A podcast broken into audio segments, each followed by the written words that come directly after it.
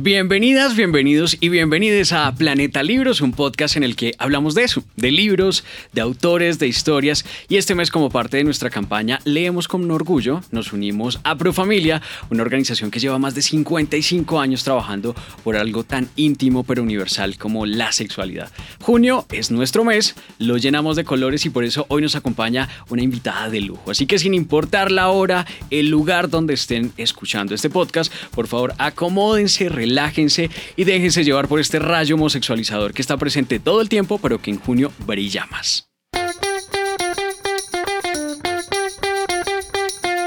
Pues se necesita mucho coraje, valentía y sobre todo empatía para trabajar por los derechos humanos y más en un país como Colombia.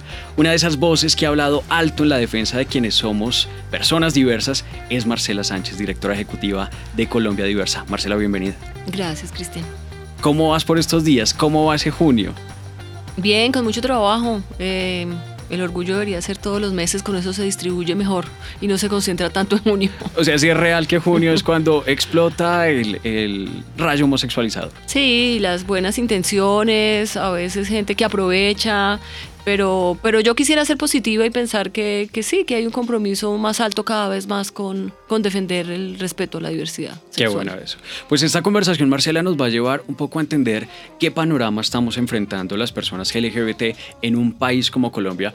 Pero lo cierto es que cuando se habla de diversidad sexual, aún hay mucho que desconocemos. Incluso siendo personas LGBT, hay tanto que no sabemos. Si empezáramos con el podcast como si fuera diversidad para dummies, ¿Qué es diversidad sexual? ¿Cómo entenderlo? Uy, eso está difícil. Yo creo que a través del proceso educativo y a través de lo que aprendemos, casi desde el chiste hasta los libros que leemos y la radio que escuchamos y las conversaciones que tenemos en familia, nos acostumbran mucho a que el mundo se divide en dos. Y entonces hay hombres y mujeres y, el, y lo que le sigue a eso es que esos hombres y esas mujeres, que además nacen así, eh, tienen una orientación sexual que corresponde con esos genitales y que de ahí no se pueden salir. Eh, pero nacimos otros, eh, que Pedro Lemebel decía que eran como la, los que nacíamos con la alita rota, que somos los que son distintos, que no seguimos exactamente lo que nos dictan los genitales, ni que lo que nos dicta eh, supuestamente esa relación entre el genital y, y, a quién amamos y por quién sentimos deseo. Eh, y ahí el abanico es enorme, es decir, las combinaciones son múltiples, eh, digamos, porque lo que sí hemos aprendido es que los seres humanos, en tanto humanos, no solamente somos biología, no, no, no, estamos determinados exclusivamente por la biología y la biología tampoco es determinismo, la biología es completamente diversa. Si uno quisiera hablar de diversidad, debería empezar primero por la biología. Ahora nos encontramos con, como con testimonios que son todo lo contrario, ¿no? Como que la biología es determinista, no, es falso. Entonces, recapitulando, tanto desde la biología como desde la sociedad y la cultura, que es lo que nos hace humanos y humanas, pues eh, hay una multiplicidad de opciones sexuales, de formas de ser mujer, de formas de ser hombre, de formas de ser humano de formas de no ser hombre y de no ser mujer, y de eso habla la diversidad sexual. ¿Cómo lo trabaja Colombia Diversa? Cuéntanos un poco más de la organización.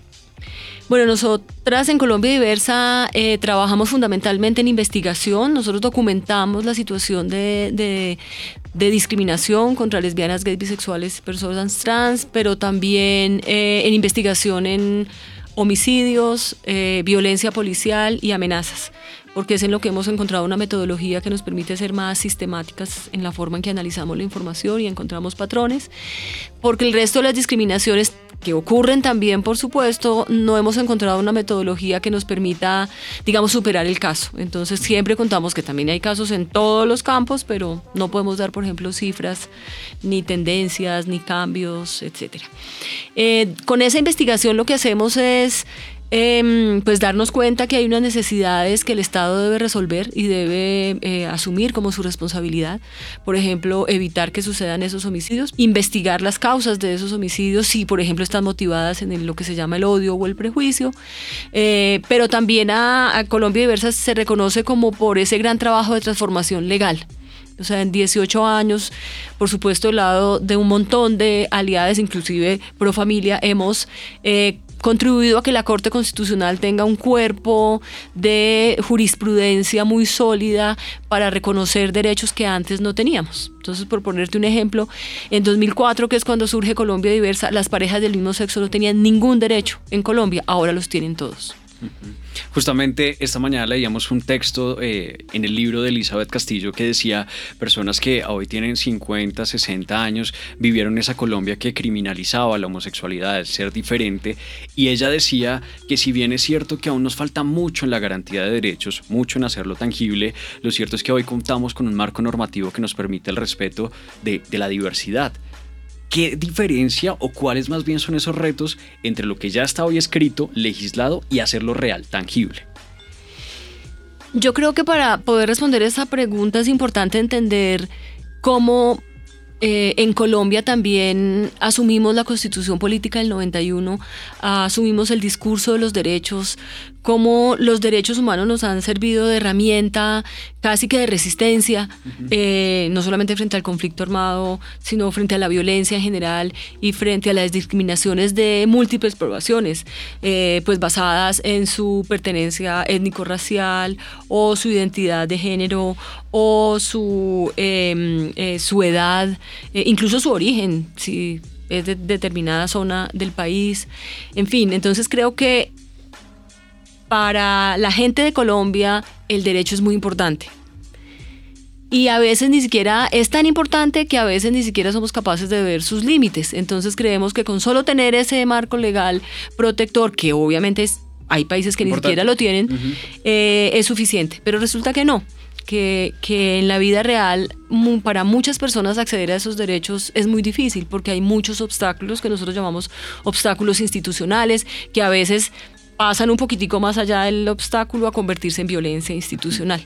Entonces es cuando uno, cuando uno va a una notaría y dice quiero casarme con mi pareja del mismo sexo y entonces eh, cuchichean en la ventanilla o se miran o desde detalles como tan mínimos como estos hasta decirte no mira yo no lo hago pero mi colega aquí de la 25 sí lo hace o ay no sé cuáles son los requisitos cuando en realidad lo que están pidiendo es un matrimonio, no es, no es otra figura.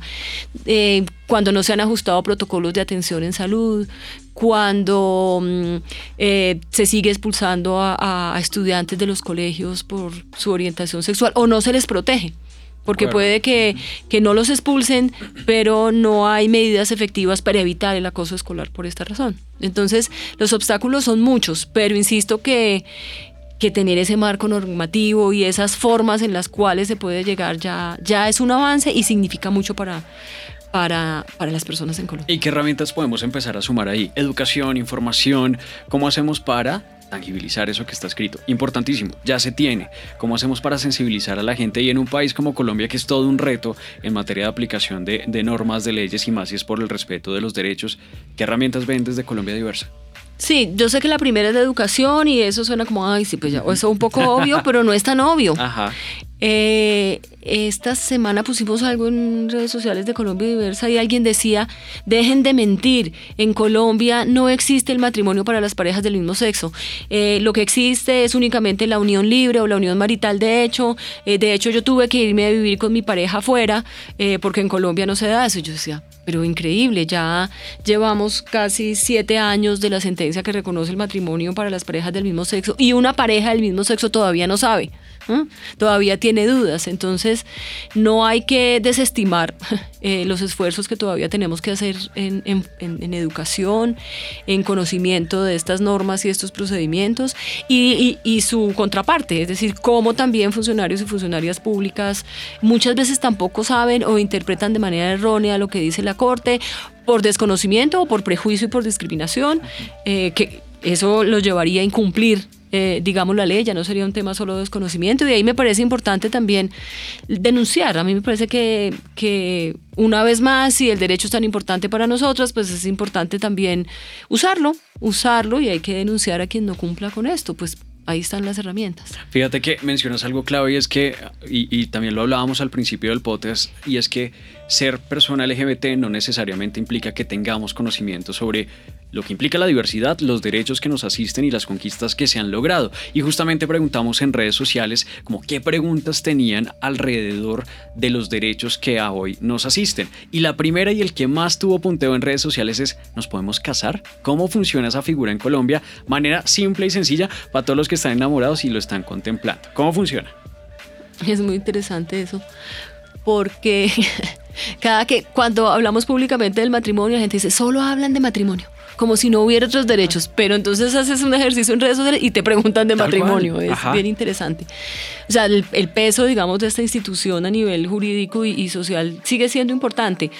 Eh, y la gente se quiere casar, la gente se casa y bueno, están en su derecho porque pueden escoger hacerlo o no en Colombia. La Corte Constitucional desde el año 2000, eh, para hacerlo fácil, y no contar el cuento largo, desde el 2016 cerró ese debate. Dijo, en Colombia las parejas del mismo sexo tienen derecho a la figura del matrimonio civil. La misma, no hay una distinta, no son requisitos distintos. ¿Dónde se casan las parejas? Fundamentalmente en una notaría. También pueden ir a un juzgado, pero es muy inusual que la gente se case en un juzgado. Pueden ir a una notaría, pedir eh, cuáles son los requisitos, le van a decir que necesita un, em, ¿cómo se llama? Un registro civil para matrimonio, que es uno especial. Eh, le van a decir eh, las cédulas, le van a pedir que se va a fijar un edicto durante 10 días para ver si hay alguna oposición y lo van a llamar para luego hacer una, una ceremonia que es eh, solemne desde el punto de vista del derecho. No es como, no, es, es, hay que hacerla. O sea, no uno no firma en una, en una ventanilla, no, lo tiene que citar casi en la mesita, a firmar una escritura, le tienen que leer, ceremonia, le tiene, la notaría le tiene que leer eh, los derechos y los deberes eh, y tal. Lo que pasa es que hay una confusión muy interesante eh, entendible, eh, explicable, y es que se cree que cuando uno habla de matrimonio está hablando de matrimonio religioso. Iglesia, de acuerdo. Iglesia, y además católica, ¿no? Entonces, no, no es, no, el matrimonio el matrimonio católico también es civil. O sea, lo primero que uno hace cuando se casa es que la iglesia donde se casa va y registra una notaría, porque si no ese matrimonio no existiría. Entonces, em, lo que no se puede es casarse por la iglesia, porque eso es un asunto que tienen que debatir los creyentes con sus propias iglesias y darse esa pelea con su Vaticano y con su Francisco o con su pastor, pero no pasa por la discusión por el Estado, que es el matrimonio civil. Ese está completamente reconocido. Ahora, hay algunas iglesias que sí casan parejas del mismo sexo. O sea, esto no es eh, el rechazo y la discriminación y la exclusión, no es universal. Hay algunas iglesias, incluso en Colombia, que lo hacen. Y uno de nuestros seguidores, y creo que ya me, me con la misma naturalidad del proceso, independientemente de la orientación sexual de los novios, eh, decía, ¿me puedo divorciar? Nos escribía también. No sé en qué momento esté ese seguidor de nosotros, digo, pero ¿me puedo divorciar? Aplica igual. Total, es que el derecho al matrimonio eh, automáticamente da el derecho al divorcio. O sea, está en el mismo proceso. ¿Te gustan los Simpson? Eh, sí, ¿Has pues visto ese meme? Literalmente porque fue la referencia que nos dieron hoy, el de alguien quiere pensar en los niños. Ah, sí, ¿Lo has visto? Sí, sí, sí. Por ese mismo alguien quiere pensar en los niños, nos hacían la pregunta o nos hacían también el comentario de seguramente pensando en los niños es que la adopción es una opción supremamente válida ese también es un derecho que nos asiste en Colombia. Sí, la, ese, ha sido un proceso interesante porque primero eh, eh, empezó en el año 2011 cuando la Corte dice eh, la, orientación sexual homosexual, creo que dice ahí en la sentencia en ese entonces, no es un impedimento, no es una falta de idoneidad moral para adoptar, porque en el Código de Infancia y Adolescencia en Colombia están los requisitos para adoptar, entonces hay que ser idóneo. Y entonces hay unas, unas em, hay unas, ¿cómo se llama? Unos requisitos para cumplir esa idoneidad y dentro de esos requisitos no dice la orientación sexual heterosexual exclusivamente. Entonces ahí aclara la Corte esto y como personas a nivel individual podríamos iniciar un proceso de adopción en una casa de adopción privada regulada por el bienestar familiar en Colombia o directamente en el bienestar familiar. Luego, hacia el año 2015, eh, hay un caso que es muy lindo, que, yo me imagino que entre, entre las personas LGBT eh, conocen y, si no, pues ojalá lo recuerden y no lo olviden, que es el caso de las mamás lesbianas de Medellín, eh, que es el caso de dos mujeres que mediante un proceso de inseminación eh, asistida, de fertilización asistida, em, tuvieron una hija y cuando la fueron a, a dar el proceso de adopción, una la tuvo la parió, eh, la otra la iba a adoptar, eh, le dijeron que no y el proceso duró cerca unos cinco años, ya no recuerdo. Em, finalmente la corte resuelve y dice sí, uno puede adoptar el hijo biológico de su pareja. Eh, mediante un proceso de adopción. Después la Corte avanzó mucho más con una demanda que pusieron los estudiantes de Derecho de la Universidad de Medellín, donde dice, ya puede ir una pareja, que ninguno de los dos es padre o madre de esa persona, a bienestar familiar y como pareja se presenta a un proceso de adopción. También lo pueden hacer. Desde el 2016 la Corte también resolvió ese problema. Y les tengo mejores noticias todavía. En el caso particularmente de las mujeres lesbianas, por ejemplo en Colombia, eh, yo puedo tener un, hijo mediante eh, fertilización eh, y las dos, mi pareja, mujer, las dos podemos ir y registrarlo y queda en el registro civil sin pasar por un proceso de adopción, mucho cuidado con esto, y las dos figuramos como madres en el registro civil. Se puede hacer eso. Se este puede hacer eso en este momento también desde el año 2016. No todo, no. Si ustedes van a una registraduría o una notaría, probablemente para que tengan en cuenta les van a decir no tiene que adoptarlo. Si usted no lo parió, lo tiene que adoptar. No. Si se dio en el marco de una decisión de esa pareja, y fue un proceso de reproducción asistida, las dos pueden ir. Pero ¿dónde pongo papá y dónde pongo mamá? No, es que en el formulario no me deja. Ya cambiaron los formularios. Pero cuando no los habían cambiado, pues simplemente en cualquiera de los dos pónganos en. Es o sea, es más sencillo de lo que uno podría llegar a pensar. Bueno, en la, en la, teoría. En la teoría. Y para el caso de parejas eh, eh, de hombres gay, por ejemplo, eh, sí eh, pueden, eh, por ejemplo, si han tenido el hijo en el extranjero, la hija, eh, y tienen un certificado que los reconoce a ambos como padres, pueden venir y validar el registro en Colombia, si son colombianos por supuesto, y les aparece en su registro los dos papás. ¿Muchas barreras administrativas cuando se trata de adopción? Muchas prejuicios, porque ya esas barreras administrativas no, deberían, existir, claro, pero sí muchos prejuicios, muchos temores, muchos miedos, pero, pero ha sido interesante, ha sido interesante. Yo creo que en prensa salió en estos días que mm, creo que cerca de 60 parejas ya habían adoptado, que es un número impresionante. O sea, de pasar de esto terrible, se va a acabar la sociedad, no se puede nada, estos niños se van a destruir, a 60 es mucho. Eso como nos pinta con el resto de países acá en la región. ¿Colombia es de avanzada en términos de, derechos LGBT?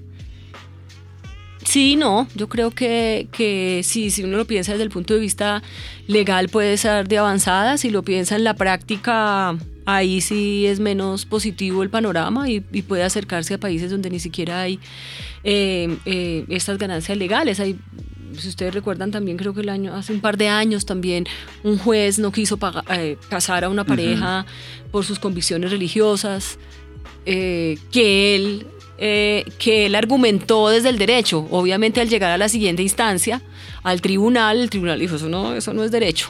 lo que dice el derecho, que es lo que dice la corte, es esto. Luego usted lo que tiene es un argumento personal que no. Luego temas como objeción, objeción de conciencia. ¿Aplica en este tipo de escenarios, Marcelo? No, la objeción de conciencia no aplica para ni para la adopción ni para el matrimonio.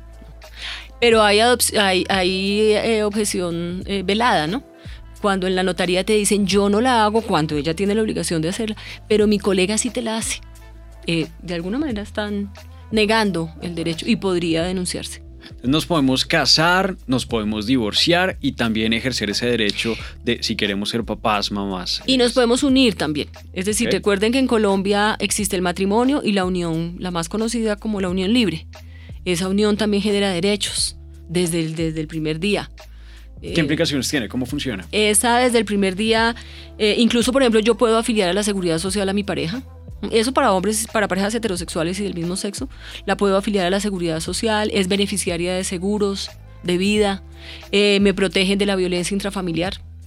Em, y eh, para el tema estrictamente patrimonial deben pasar dos años. Entonces, después de dos años se generan derechos, digamos, económicos en la pareja.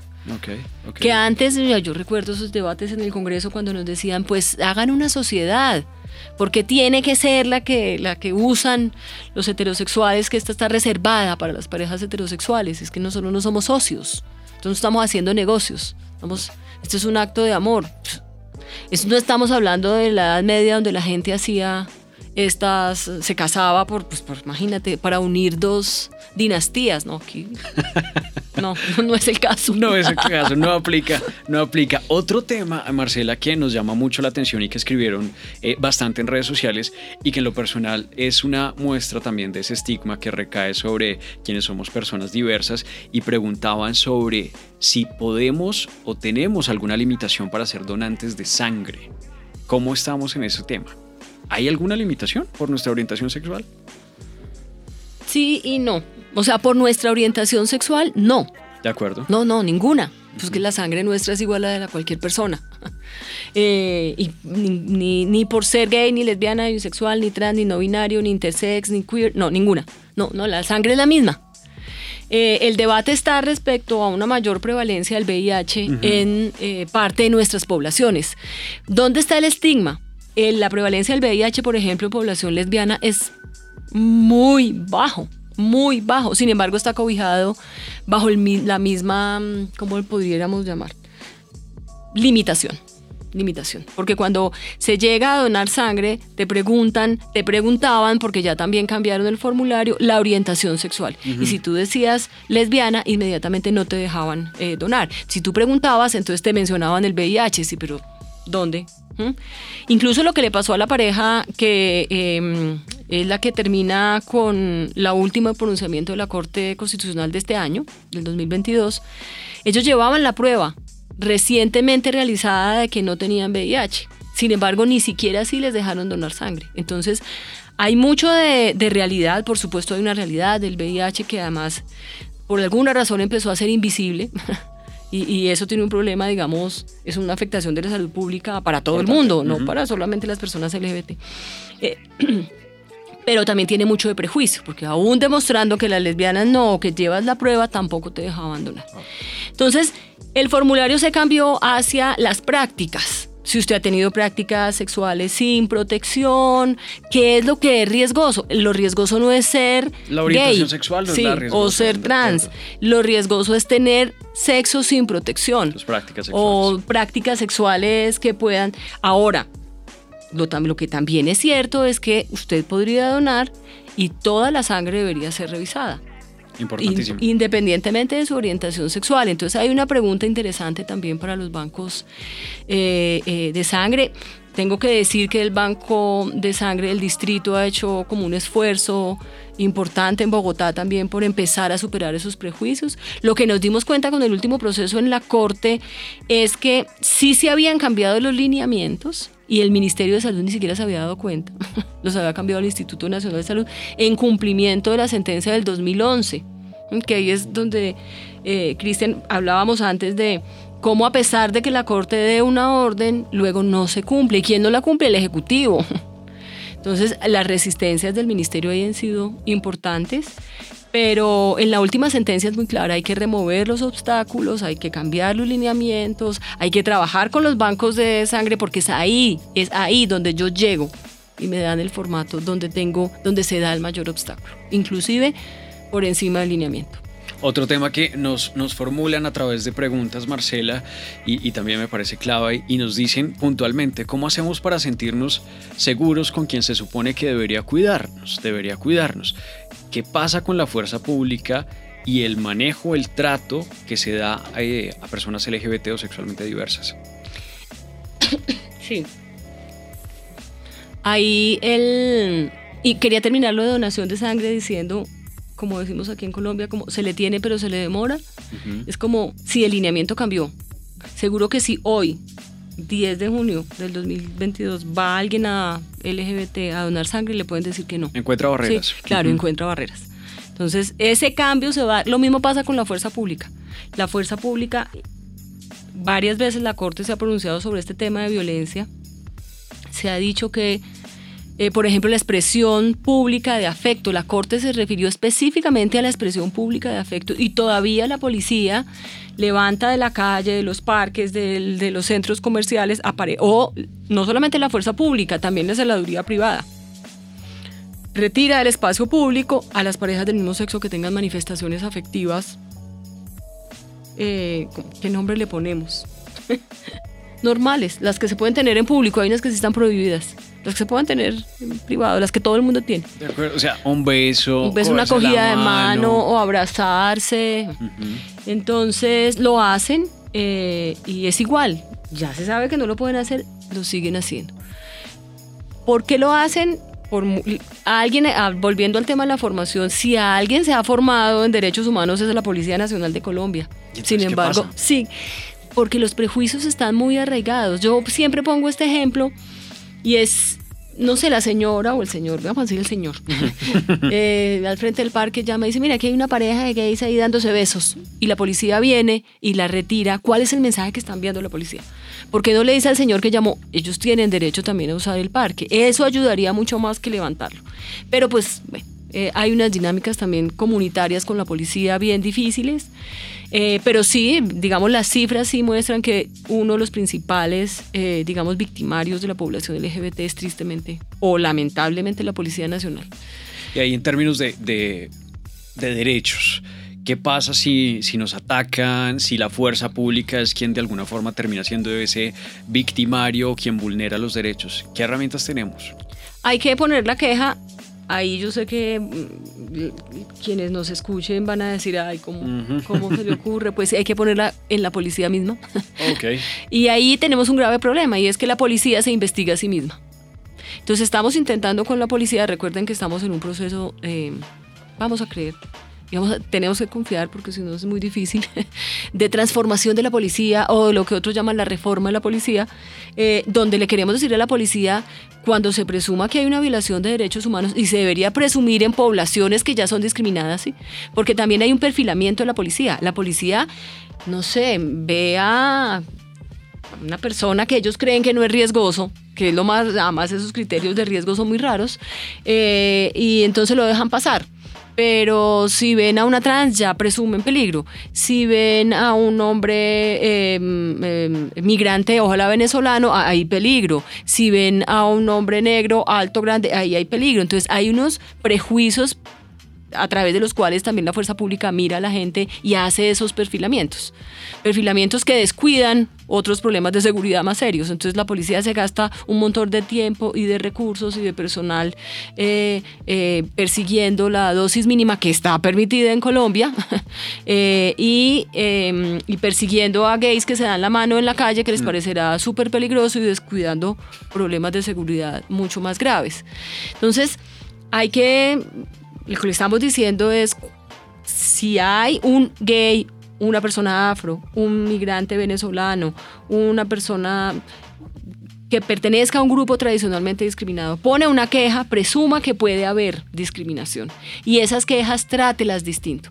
No estamos diciendo que, que, que se presuma que la población LGBT no, no comete delitos, no. acuerdo. No, eso no, eso, eso no es el debate.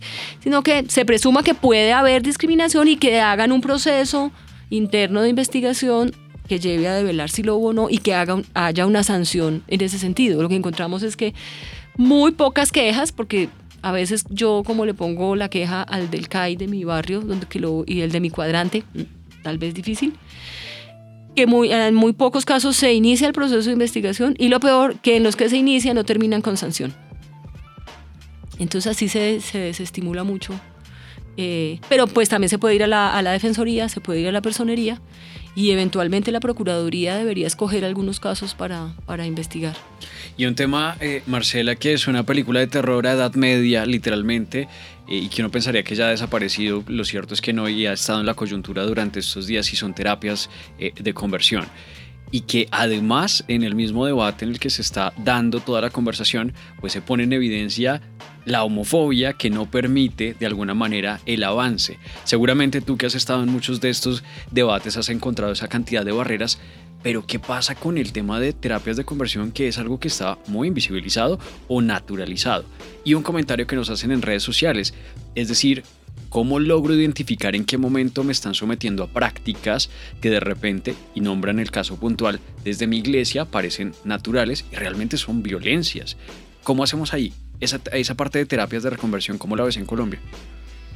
Bueno, lo primero que hay que aclarar es que en Colombia están prohibidas ese tipo de terapias. Es decir, si un profesional de la salud eh, llámese médica, psicólogo, psiquiatra, somete a este tipo de terapias a una persona para cambiar su orientación sexual, puede perder eh, su, o debería, no debería, no, va a perder su, tarjeta profesional, porque eso está prohibido. Es primero. Pues eso ya está en los manuales de psicología, en los manuales de, psiquiatría, es decir, no se puede. Lo que nos hemos encontrado es que sí, eh, digamos, eh, algunas personas someten a sus hijos e hijas, generalmente menores de edad, ya cuando son mayores de edad tienen un poco más de criterio para, para decidir si asisten o no asisten a este tipo de, de mm, prácticas.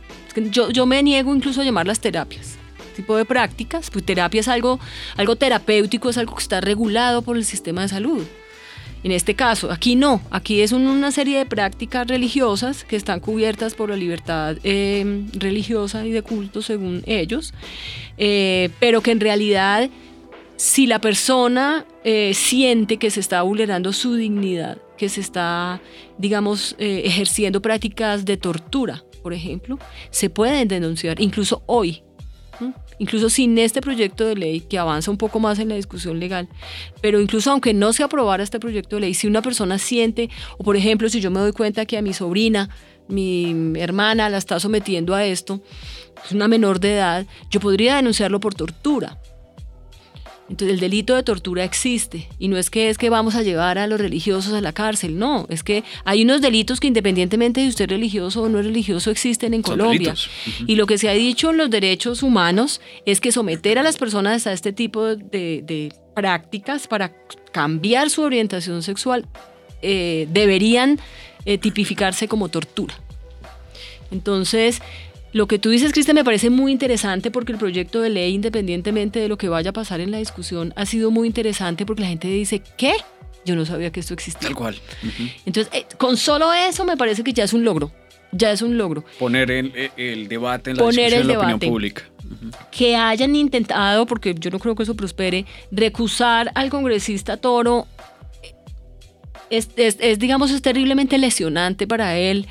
Es indigno que hayan hecho eso, por supuesto, con su, con su persona, pero, pero realmente es una muestra, o sea, como qué bueno que, entre comillas, y hay que, pues, excusas con, con, el congresista, pero es como, como qué bueno que lo hayan hecho porque es que lo que hacen es mostrar lo que son.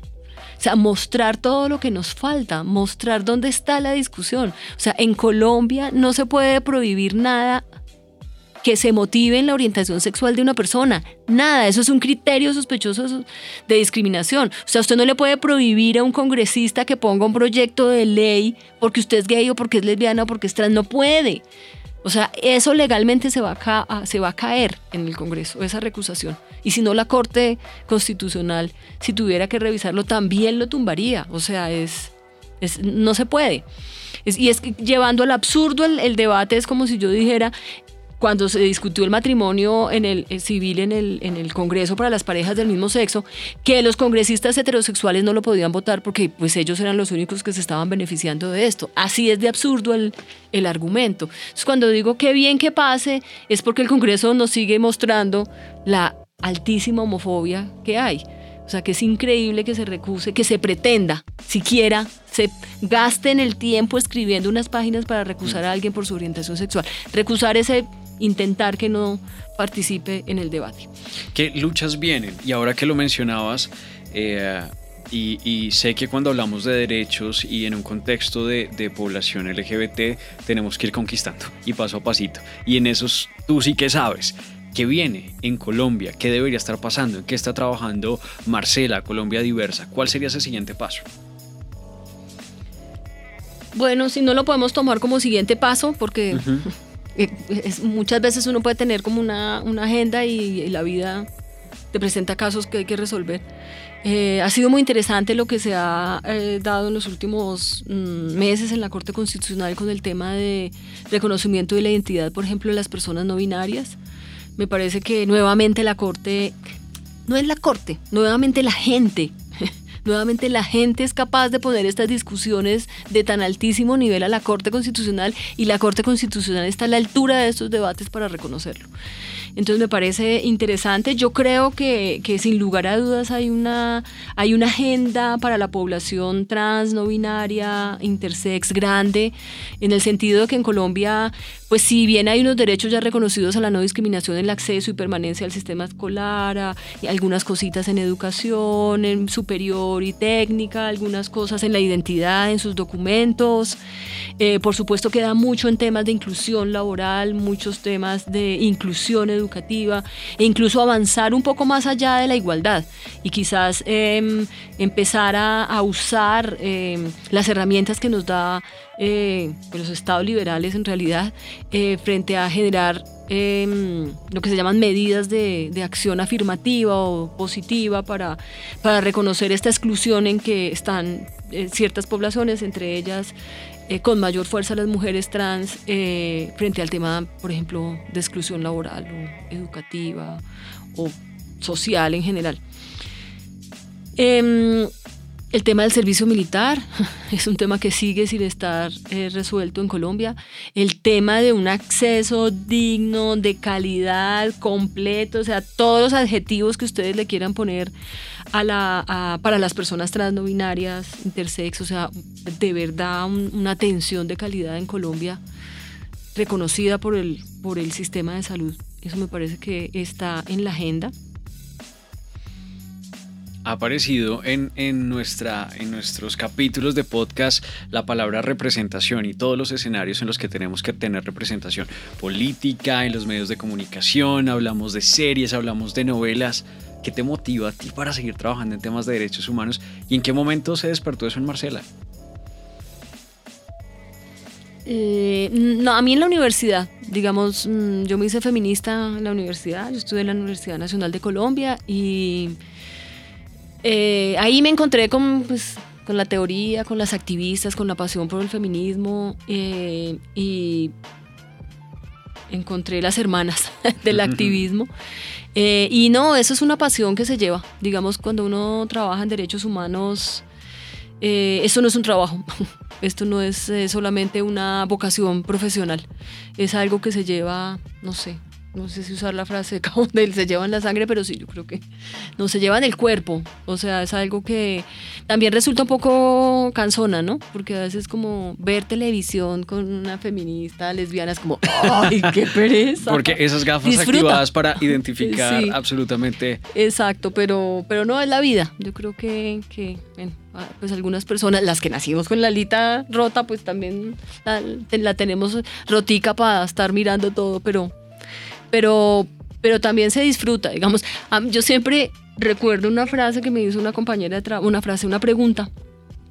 Estábamos justamente en el lanzamiento de un documental sobre el movimiento LGBT en la Cinemateca acá en Bogotá y de pronto, bueno, y preguntas y, violaciones de derechos humanos y discriminación y la familia y violencia doméstica en las parejas del mismo sexo, todo. Y alguien pregunta en el público como, ¿y las personas LGBT son felices? Me dejó como, wow. No, sí, claro, claro, por supuesto, por supuesto. Bueno, eso es, yo creo que hace parte de, este podcast de poder encontrar, si bien habían muchas dudas y hay muchas dudas frente a garantía de derechos, también es esa representación positiva y encontrarnos representados en, de forma natural, en historias naturales que no implican siempre la vulneración, por ejemplo, de derechos. Y eso me parece fundamental porque también lo veíamos en nuestras redes sociales y, y sin invisibilizar muchas realidades, pues evidentemente también hay garantías, trabajo de muchas personas que nos permiten a hoy, personas diversas que estamos en este momento y a las que vienen, pues tener una garantía de, derechos totalmente distinta. Y en este podcast que como sabes también hablamos de libros, porque hace parte del planeta libros. ¿Cómo nos va con, con, con la representación en literatura? ¿Algún libro que recomendar? Ay, esas preguntas siempre me cogen sin preparación. Pero fíjate que ahora que mencionabas lo de, que me parece una analogía súper bonita, lo de la alita, lo del ala rota. Cuéntanos un poquito más sobre eso, para mm. poder indagar. De Lemebel, de Pedro Lemebel. Pues eh, no, él siempre lo menciona, eh, lo mencionaba como en sus conferencias, se refería como a sí mismo y como a las personas gay como él y que él además hacía pues eh, performance y bueno, este era un artista en todo el sentido de la palabra, entonces se refería a las personas LGBT como, bueno, en ese tiempo ni siquiera se decía LGBT, pero a aquellos que nacimos con el alita rota. Con la alita rota, ok. Algo por qué luchar, por qué seguir luchando. Por la felicidad, por la libertad. Eso ya lo merece, merece las luchas. Sí. Alguien a quien seguir o admirar.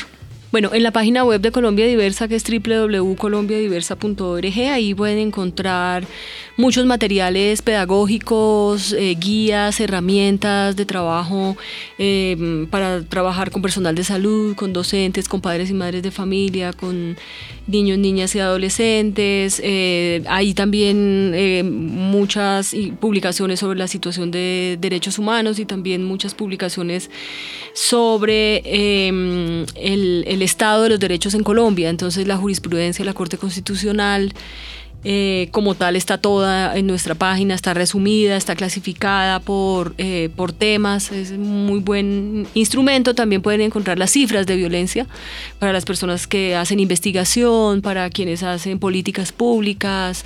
Hay un visualizador eh, público de datos y se puede mirar por ciudad, por municipio, por identidad de género, por orientación sexual, por tipo de arma, por delito, es muy completa.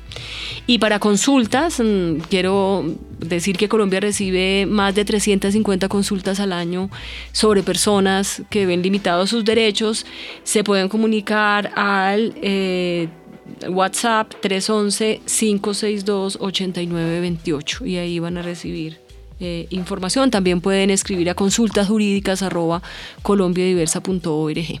Y arrancábamos este podcast con una pregunta supremamente macro y ya para ir cerrando, Marcela, es ¿qué panorama tenemos las personas LGBT en Colombia hoy desde tu perspectiva? Pues un buen marco legal, unos em, instrumentos legales importantes, unos procedimientos que reconocen nuestros derechos.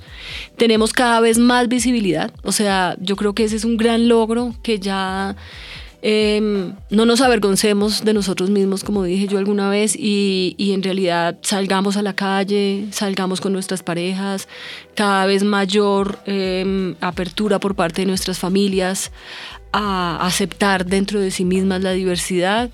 Eh, eso es muy importante porque finalmente no hay diversidad sin los diversos, no sé cómo decirlo. Entonces, en la medida en que, en que estemos ahí visibles, trabajando por nuestros derechos y trabajando, no digo que intentemos estar en la marcha, no, conversando con el amigo, con la amiga del trabajo, con la tía, con el mejor amigo, eso, digamos, eso ya es activismo, aunque no se llamen activistas las personas que lo hacen porque requiere un coraje impresionante.